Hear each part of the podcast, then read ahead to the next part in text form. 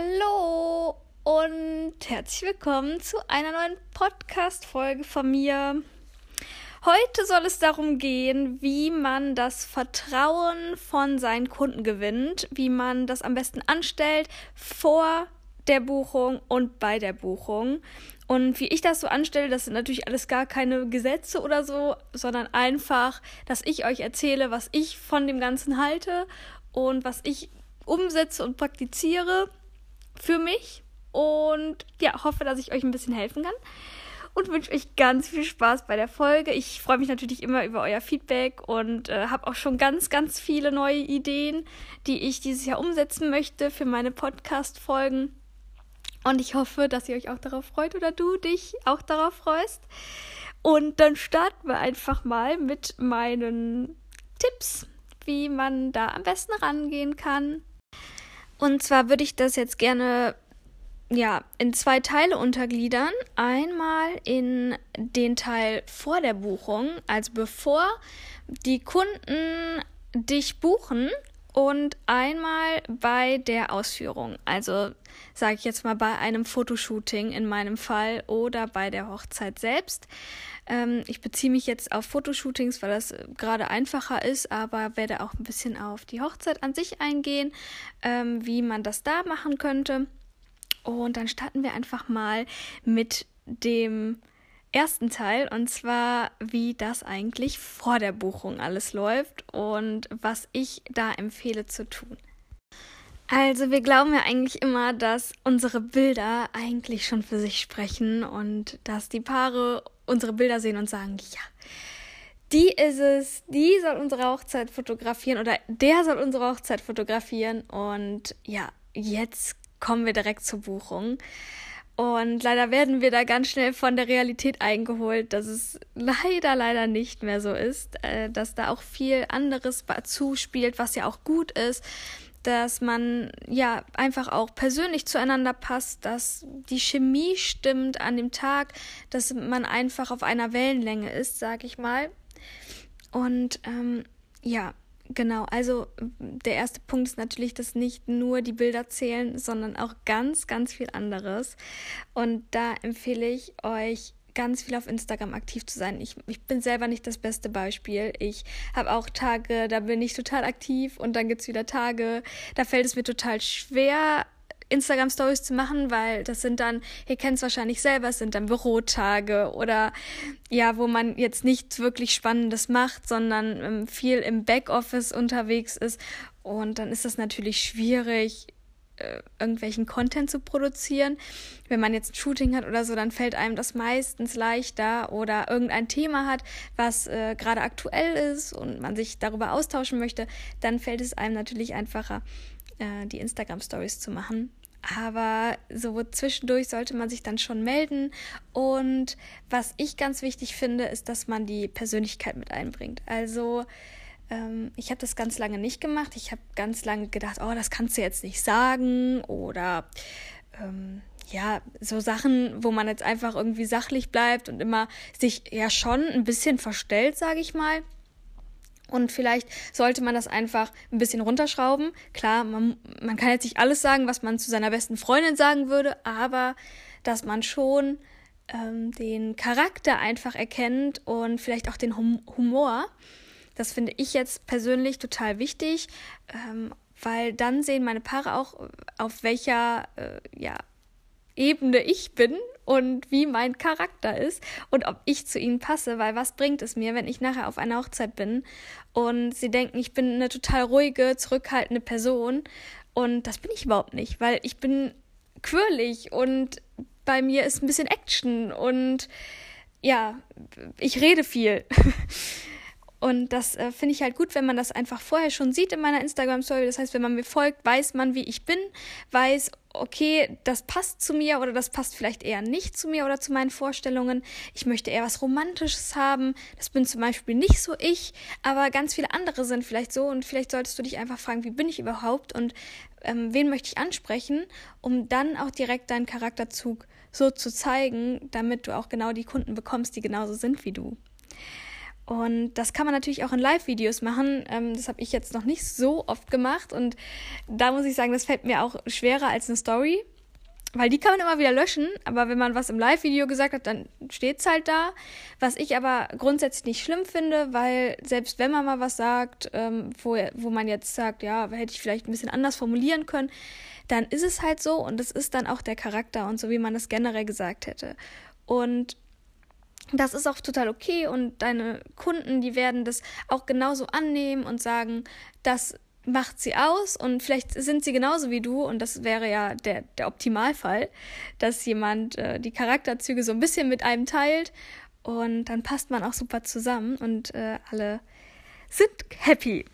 Ähm, ja, wenn du jetzt zum Beispiel sagst, ich würde gerne Coachings geben, das kann es ja auch sein, dann würde ich dir empfehlen, natürlich Tipps rauszuhauen, damit ja, du dir deine Zielgruppe so ein bisschen anzüchtest und damit die Leute merken, dass du von dem, was du machst, Ahnung hast. Das heißt, du kannst jetzt super tolle Fotos machen, aber ich weiß trotzdem nicht, ob ich bei dir ein Coaching buchen würde, weil du kannst zwar tolle Bilder machen, aber vielleicht kannst du es mir nicht erklären. Und das finde ich wichtig, dass man vielleicht das noch mit einbringt, wenn man jetzt eine bestimmte Zielgruppe haben möchte. Das heißt nicht, dass du ausschließlich das nur noch zeigen sollst oder wenn du jetzt sagst, ich möchte nur noch Hochzeiten fotografieren, klar solltest du Hochzeitsbilder zeigen, aber wieso solltest du dich nicht kreativ ausleben können? Also mach wirklich, was dein Bauch dir sagt, aber wenn du ja, weiß ich nicht, ein Familienshooting postest, solltest du dir auch darüber bewusst sein, dass das eventuell Leute geben wird, die auch ein Familienshooting haben wollen. Das heißt, alles, was du machst auf Social Media, hat auch eine bestimmte Wirkung. Und ähm, wenn du jetzt ganz viele Hochzeiten zeigst, dann wirst du wahrscheinlich auch Anfragen bekommen. Oder wenn du ganz viele Familienshootings zeigst, dann wirst du wahrscheinlich Familienshootings ähm, oder Shootingaufträge bekommen. Genau, und da solltest du eventuell darauf achten, dass du da vielleicht Tipps gibst und ähm, das kann schriftlich unter einem Instagram-Bild sein, das kann aber auch in Form eines Podcasts sein, das kann in Form einer Story sein oder eines Livestreams. Also es gibt ja wirklich super, super viele Möglichkeiten. Oder du machst ein Video von dir und ähm, stellst es auf Instagram ein, auf die Instagram äh. Heißt das so? Ich weiß es nicht. Ich hoffe, es heißt so, sonst blamier ich mich jetzt hier gerade, aber ja, genau wie gesagt, ich spreche das ja jetzt hier einfach so ein, ungeschnitten, wie ihr es euch wünscht. Und äh, ja. Dann ist es natürlich gerade bei Hochzeiten, finde ich, wichtig, dass man vielleicht ein persönliches Gespräch vorher führt, dass das Brautpaar auch einfach lockerer und sicherer mit einem wird. Und das hilft halt auch, äh, alles vorher einfach mal zu besprechen. Auch ein Wedding Guide kann helfen. Das kommt erstmal auch total professionell, meiner Meinung nach und ihr könnt direkt ausschließen, dass Sachen passieren am Hochzeitstag, wo ihr Erfahrung mitgemacht habt, dass es halt nicht funktioniert. Mm, und das könnt ihr halt alles äh, damit abdecken und eure Brautpaare werden es euch danken, weil die heiraten meistens zum ersten Mal. Und das finde ich ähm, auf jeden Fall eine gute Alternative. Dann auch Mails sind wichtig. Ich halte mich da relativ zurück. Also ich schreibe jetzt keine ellenlangen äh, Mails. Bei mir ist es alles eher kurz und knackig. Mm, das muss jeder für sich selbst entscheiden, was ihr einfach für ein Mensch seid. Ich bin ein total pragmatischer Mensch.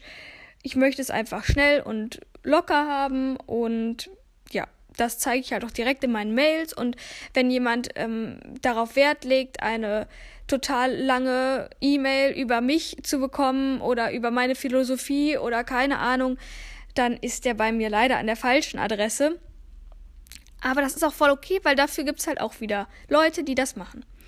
Ähm, und da muss man sich einfach ein bisschen selbst finden und vielleicht ja auch nicht so viel darum geben, was andere machen, sondern einfach, wie man selber ist und was man selber für richtig halten würde oder was man auch selber sich durchlesen würde. Also ich bin auch kein Mensch, der jetzt gerne eine lange Mail bekommen würde, weil ich habe ehrlich gesagt nicht ähm, so die Lust, mir das alles durchzulesen.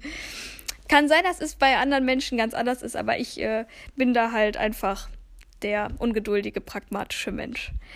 Ja, ähm, natürlich generelle Kommunikation. Wie stellt ihr euch da und ähm, wie läuft eine Kommunikation vor dem Shooting ab?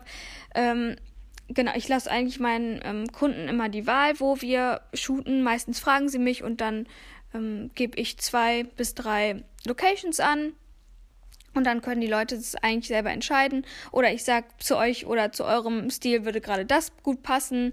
Und meistens sind sie dann auch ähm, da ganz happy mit, dass man ihnen sowas an die Hand gibt. Mm, ich mache das eigentlich so, dass meine Preisliste mittlerweile relativ simpel gestaltet ist bei Shootings als auch bei äh, den Hochzeiten. Ich habe nicht mehr so viele Pakete. Ich hatte früher von jedem Paket drei, weil die äh, Psychologie ja eigentlich sagt, dass das mittlere Paket immer genommen wird. Das hat auch an sich gut geklappt, aber mir war das halt immer zu viel, zu viel Zahlenwirrwarr und ja, ich finde, es kommt mittlerweile ein bisschen professioneller, wenn man ähm, zwei, drei Preise hat, zwei, drei Pakete und es dann auch einfach übersichtlicher für einen selber ist, weil ich kann mir jetzt auch nicht wirklich gut Zahlen merken. Da ähm, fällt es mir selbst auch damit leichter und äh, habe ich mir auch einen Gefallen mitgetan, es zu ändern ja, deswegen habe ich alles eigentlich sehr ja, runtergeschraubt von meinen Paketen. Es gibt nicht mehr so viele Pakete. Es äh, gibt ja einfach nur noch ein Paket und Zusätze. Ähm, damit fahre ich im Moment ganz gut. Das muss aber auch, wie gesagt, jeder komplett für, dich selbst, für sich selbst entscheiden. Also wenn du jetzt sagst, boah, nee, äh, ich brauche mehrere Pakete und ich möchte mehr anbieten, dann ist das überhaupt gar kein Problem. Das kommt ja auch immer total auf ähm, das an, was du anbieten möchtest oder was auch deine Philosophie ist. Deswegen ähm, fühl dich da auf gar keinen Fall irgendwie äh, jetzt eingeschränkt sondern mach einfach das, wo du sagst, dass das das Beste für dich ist und für deinen Weg. Und man kann ja auch ausprobieren. Ich meine, wir sind ja selbstständig, wir können das ausprobieren und wenn es nicht klappt, kann man es ändern. Das ist überhaupt gar kein Problem. Dann kommen wir zu dem zweiten Teil und zwar, was ist bei dem Tag selber und ähm, bei der Ausführung des Auftrages. Und da ist es auf jeden Fall bei mir so, dass meine Kunden mich meistens schon durch meine Stories kennen. Und die haben auch komischerweise das Gefühl, als würden sie mich sehr gut kennen. Und dann ist das meistens direkt von Anfang an locker. Klar, es ist teilweise so, dass die ähm, Mädels oder Frauen mich buchen und die Männer mitgeschleppt werden. Die kennen mich dann noch nicht. Da muss man dann noch die Arbeit leisten, diese Vertrauensarbeit. Aber an sich ähm, ist es wirklich äh, so, dass mich die Leute meistens vorher kennen, dass die mir schon länger folgen und dass es dann zu einem Shooting kommt.